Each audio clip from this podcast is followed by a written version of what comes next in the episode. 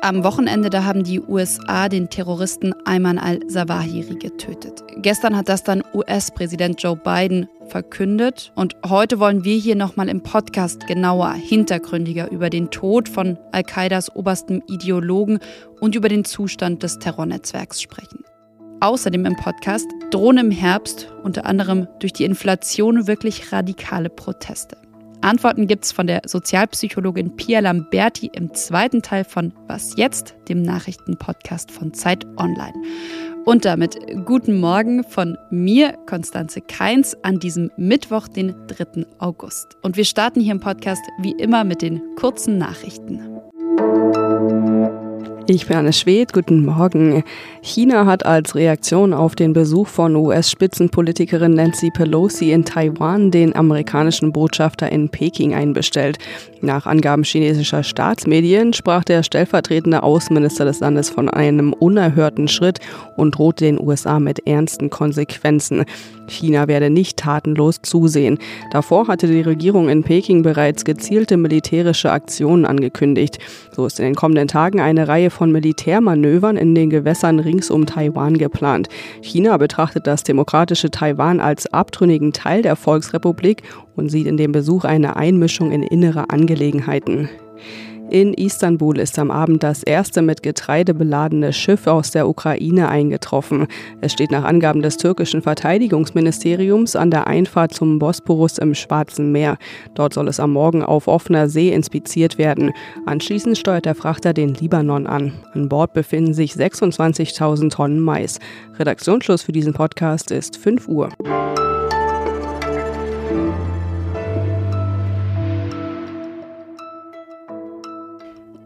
21 Jahre lang wurde er gesucht. Ein Kopfgeld in Höhe von 25 Millionen Dollar auf ihn ausgesetzt. Nun hat US-Präsident Joe Biden gestern bekannt gegeben, Ayman al-Zawahiri ist tot. Es wurde Gerechtigkeit geübt. Now justice has been delivered and this terrorist leader is no more. Die USA haben ihn, den ideologischen Kopf hinter 9/11, am Sonntagmorgen und zwar auf einem Balkon in Kabul getötet mit einem Drohnenangriff. Mit einem Tag Abstand wollen wir nochmal über diesen Terroristen und über den Zustand des Terrornetzwerks Al-Qaida sprechen. Und zwar mit Professor Peter Neumann, Politikwissenschaftler für Sicherheitsstudien am King's College in London und Experte für islamistischen Terrorismus. Hallo, Herr Neumann. Hallo. Ja, wer war Ayman al-Zawahiri?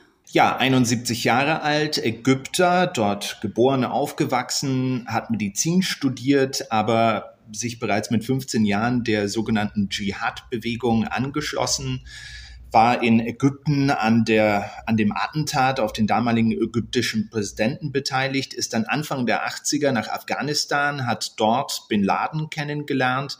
Die beiden haben sich zusammengetan, haben eine sehr effektive Partnerschaft gebildet. Bin Laden war der charismatische Typ, war einer, der aus Saudi-Arabien kam, auch gut vernetzt war und Zugang zu Geld hatte. Und Zawahiri war eher der Planer, Taktiker, Organisator, das Gehirn der Operation.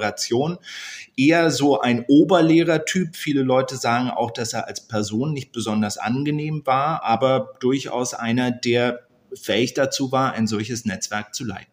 Und welche Rolle hat er in den letzten Jahren, beziehungsweise konkret nach 9-11 gespielt? Das ist natürlich auch ein wichtiger Punkt. Er war einer der entscheidenden Planer und Organisatoren der Anschläge vom 11. September 2001, deswegen auch immer noch eine große Priorität für die Amerikaner. Er war dann bis zur Tötung von Bin Laden 2011 die Nummer zwei im Netzwerk und wurde dann zum Anführer. Jetzt konnte er ja die letzten Jahre, die letzten Jahrzehnte vielleicht sogar mitten in Kabul leben. Und das, obwohl Washington den Taliban ja die Macht überlassen hatte mit dem Abkommen, dass sie eben dem internationalen Terrorismus abschwören und eben kein Rückzugsort für Al-Qaida werden.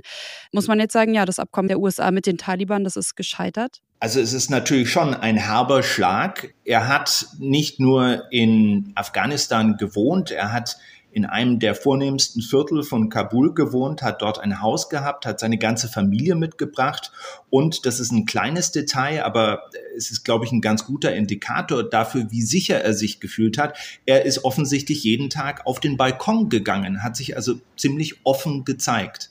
Das bedeutet, die Taliban haben das toleriert, haben das sogar wahrscheinlich möglich gemacht. Das sichere Haus war offensichtlich ein Haus, das einem Assistenten des Innenministers der Taliban-Regierung gehört hat. Und das bedeutet, dass die Taliban ganz eklatant das Abkommen gebrochen haben. Das Abkommen von Doha, das ist schon für die Vertrauensbasis, wenn man davon sprechen kann, zwischen internationaler Community und den Taliban ein ziemlich herber Schlag. Schauen wir nach dem Tod von al-Zawahiri nochmal allgemeiner auf den Zustand von Al-Qaida. Welchen Einfluss hatte und ja, hat das Terrornetzwerk noch? Es ist, was den Westen angeht, also Anschläge in Europa und Amerika, schwächer als zu irgendeinem Zeitpunkt in den letzten 20 Jahren. Aber das liegt nicht an der Schwäche Al-Qaidas insgesamt, sondern das liegt an der Strategie von Al-Qaida. Die Strategie hat sich umgestellt. Al-Qaida konzentriert sich jetzt viel stärker auf Konflikte in Afrika, im Nahen Osten und in Südasien. Es ist mit seinen Regionalorganisationen sehr aktiv, aber es fungiert an vielen Orten nicht als Al-Qaida, sondern versteckt sich hinter den Namen von Regionalorganisationen wie zum Beispiel Al-Shabaab in Somalia oder HTS in Syrien.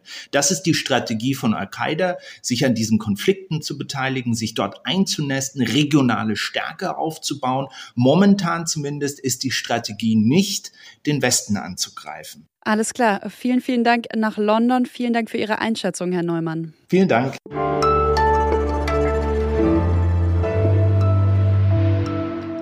Und sonst so? Stellen Sie sich vor, Sie sitzen vor dem Fernseher. Es heißt, und jetzt die Lottozahlen von heute, 18, 23, 26 ja, und so weiter. Sie schauen dann auf Ihren Lottoschein und haben genau diese Zahlen getippt. Wie würden Sie reagieren? Schockstarre. Dieses Gefühl war wohl bei einem Mann aus Potsdam vor rund sechs Wochen die erste Reaktion. Denn nach dem Blick auf seinen Lottoschein, da wusste er, er hat 23,3 Millionen Euro gewonnen. Reagiert aber hat er erstmal nicht.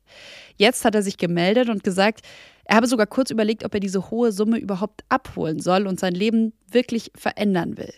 Naja, das hat er jetzt wohl gemacht. Was er damit verändert, das hat er nicht gesagt. Aber ich finde, wir können ja trotzdem mal überlegen, was wir machen würden, was Sie machen würden, wenn Sie plötzlich Millionär oder Millionärin wären.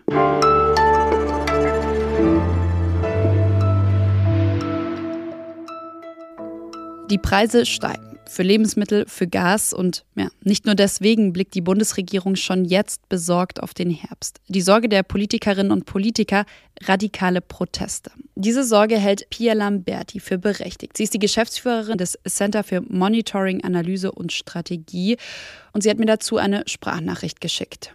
Es gab eine erste Umfrage, die sich genau damit auseinandergesetzt hat und gefragt hat, wie viele Menschen denn wahrscheinlich auf die Straße gehen würden. Da haben 44 Prozent der Menschen gesagt, dass sie ja bereit wären, gegen Preissteigerungen ähm, im Kontext der Energiekrise auf die Straße zu gehen. Das ist erstmal nicht problematisch. Problematisch wird es eben dann, wenn solche Proteste antidemokratische Resonanzräume sind. Und das ist natürlich eine Sorge, die da ist, gerade auch vielleicht mit Blick auf die letzten Jahre, in denen vor allem rechtsextrem geprägte Proteste sichtbar waren oder die eben die Corona-Pandemie stark geprägt haben. In Berlin, aber auch in anderen deutschen Städten, da haben sich schon diese Woche Menschen versammelt, haben unter anderem gegen die Corona-Maßnahmen demonstriert. Auch dort wurde aber schon angekündigt, man wolle für einen heißen Herbst sorgen. Ja, und von Pierre Lamberti wollte ich deshalb auch wissen, wer ruft da gerade eigentlich zum Widerstand auf? Wenn man sich das gerade so anschaut, sieht man schon, dass es immer mehr darum geht, zu mobilisieren, Themen wie die Energiekrise, Inflation für sich zu nutzen. Man versucht sich als Volksstimme zu initiieren, weil es ja immer darum geht, Krisenlagen zu instrumentalisieren, um die eigene Agenda voranzutreiben. Und das hat man zum einen im rechtsextremen verschwörungsideologischen Milieu, das hat man aber auch bei der AfD, die diese Themen versucht für sich zu besetzen. Lamberti sagt außerdem, die Politik müsse jetzt handeln, sie müsse natürlich vor allem für soziale Gerechtigkeit sorgen, aber sie hat auch darüber hinaus noch Forderungen an die Politik. Daneben ist es aber auch wichtig, sich eben auf rechtsextreme Mobilisierungen vorzubereiten. Das bedeutet zu wissen, was braut sich da eigentlich zusammen und zwar nicht nur auf einer Bundesebene, sondern auch gerade noch mal im Lokalen. Und ich würde mir auch wünschen, dass die zivilgesellschaftliche Expertise, dass die auch stärker genutzt wird, weil es eben ja verschiedenste Strategien, Mobilisierungsansätze gibt, die einfach schon bekannt sind. Das heißt, man muss sich nicht komplett überraschen lassen. Das Danke und Tschüss nach diesem Gespräch müssen Sie sich heute denken. Die Antworten kamen ja nur per Sprachnachricht. Ich bedanke mich aber bei Ihnen fürs Zuhören und verabschiede mich natürlich auch wie immer von Ihnen. Schön, dass Sie dabei waren. Heute Nachmittag um 17 Uhr dann noch das Update. Heute mit meinem Kollegen Janis Karmesin. Und Sie können uns auch heute wieder schreiben an wasjetzt.zeit.de. Bis dann. Tschüss.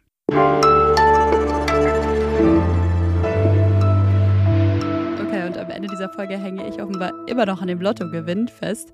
Seit 2013 fallen zwar nicht mehr 49 kleine Kugeln durch so eine durchsichtige Trommel, aber weil es so schön klingt, hier noch mal eine Aufnahme von den Lottoziehungen und zwar aus dem Jahr 1986 von der ARD. 30